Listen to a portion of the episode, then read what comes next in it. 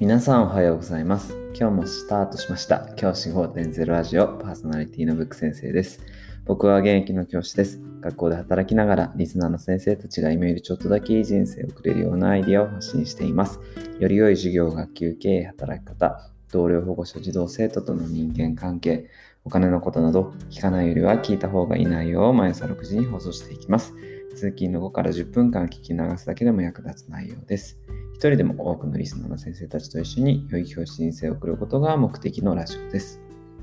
まず今日のお話をする前に、えー感謝の言葉を皆様にあの伝えさせてください、えーこの配信が始まって約2ヶ月ぐらいになるんですけど、ありがたいことに多くの方に聞いていただいて、あの再生回数がですね、あのつくようになってきました。本当にあの一人でもあの聞いてくださる方がいればその方に届けるという気持ちでラジオを撮っているのであの聞いてくださってる方々リスナーの先生方リス先生じゃない方々かもしれないんですが本当にありがとうございます。本当にその聞いてくださっていることが僕のこのラジオの励みになっていますのでぜひこれからもよろしければ聞いていただければなと思います。今回は、えー株式投資について話をします。昨日のエピソードで先生が資産を買うべきだということを話しました。その中で株式、株ですね、が一番買いやすい資産だということをお伝えしました。ここで質問です。株式投資について先生方はどんなイメージをお持ちでしょうか？この同じ質問を同僚の先生にしてみました。株式投資ってどう思いますか？って聞いたら、ちょっと怖いよねっていうイメージがあるということでした。まあ確かに株式投資と聞いてイメージするのがあのなんか数字がいっぱい並んだあのパネルみたいなところの前で株価がガタ落ちしてこう打ちひしがれてるような方々のイメージとかそのバブルが弾けたとかその時の映像とかそういったイメージをお持ちの方もいると思います。しかし学校の先生特に20代30代40代の先生には僕は株式投資は必要不可欠だと考えています将来の生活を考えた時にこう自分の将来を支えるべきもの支えられるものが株式だというふうに思っています今日はその理由についてお話をしていきます。将来の生活を考えた時っていうことを言ったんですがその時に将来備えるためにっていうことで真っ先に考えるのは貯金ではないでしょうか。貯金をしてれば将来の生活は賄えるからまずは貯金をしよう貯金をしようっていうことを考える方がいると思います。最初に伝えておくと貯金自体は悪いことでは全くありません。僕も貯金をしています。ですが貯金だけしていれば将来の生活費が賄えるかっていうと本当にそうでしょうか？ちょっと大きな世界の話をしたいと思うんですけど今世界は徐々にインフレに向かってるっていうのはご存知でしょうか？どの国もインフレを少しずつ進めようというのが目標になっています。日本もその例外ではなくて2%のインフレを毎年狙っています。インフレって何かっていうことなんですけどインフレっていうのは通貨の物の価値が上がって相対的に通貨の価値が下がることです、はい。同じもの。例えば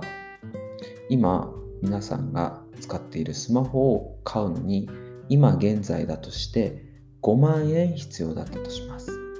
今同じスマホを買うのに5万円必要だったとしたら10年後にそれが10万円になってたらその物のの価値が上がって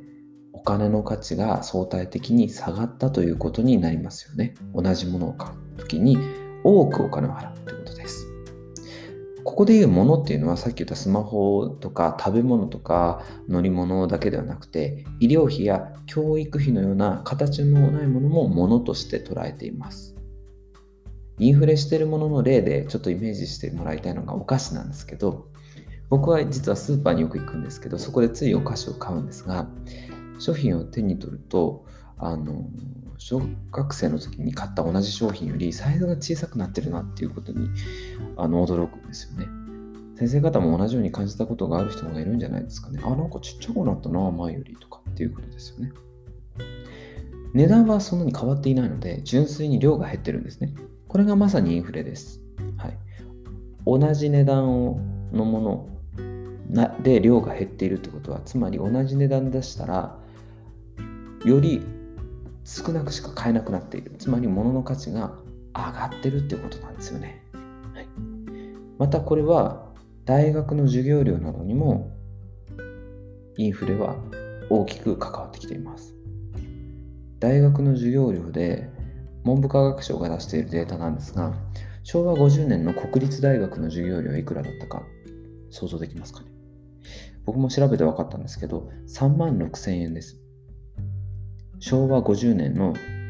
国立大学の授業料は3万6千円です。3万6千円覚えておいてください。今現在は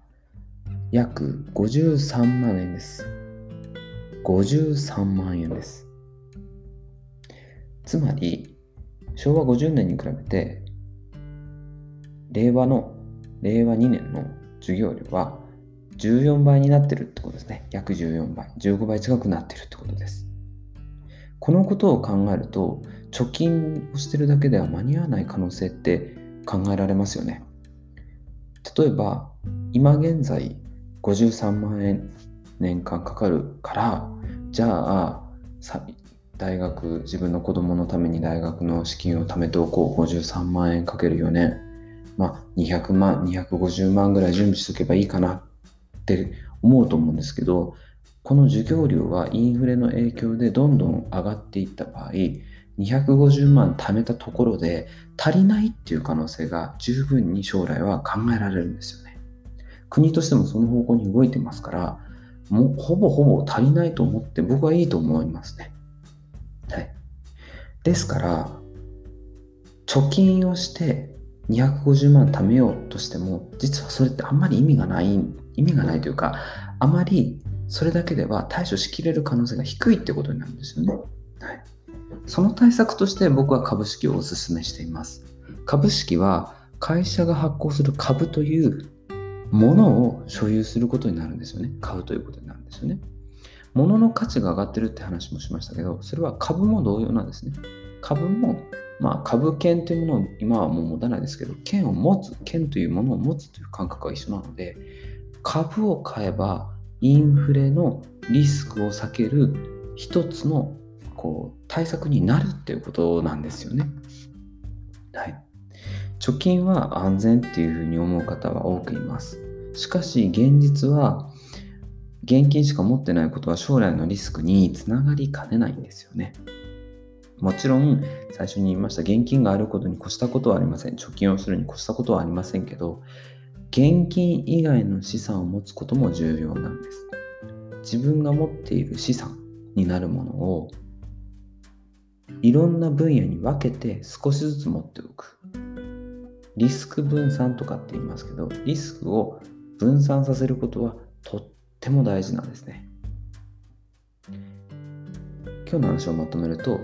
株式投資をすることっていうのは将来のインフレリスクに備えるという意味があります。インフレというのは物の価値が上がって通貨の価値が下がること。貯金だけしていたら将来必要になる教育費であったり、そういったものが払えなくなる可能性があるということです。次回は株式投資の中で王道のインデックス投資と投資信託についてお話をしたいと思います。じゃあ今日はこの辺で起立で着席さようならまた明日。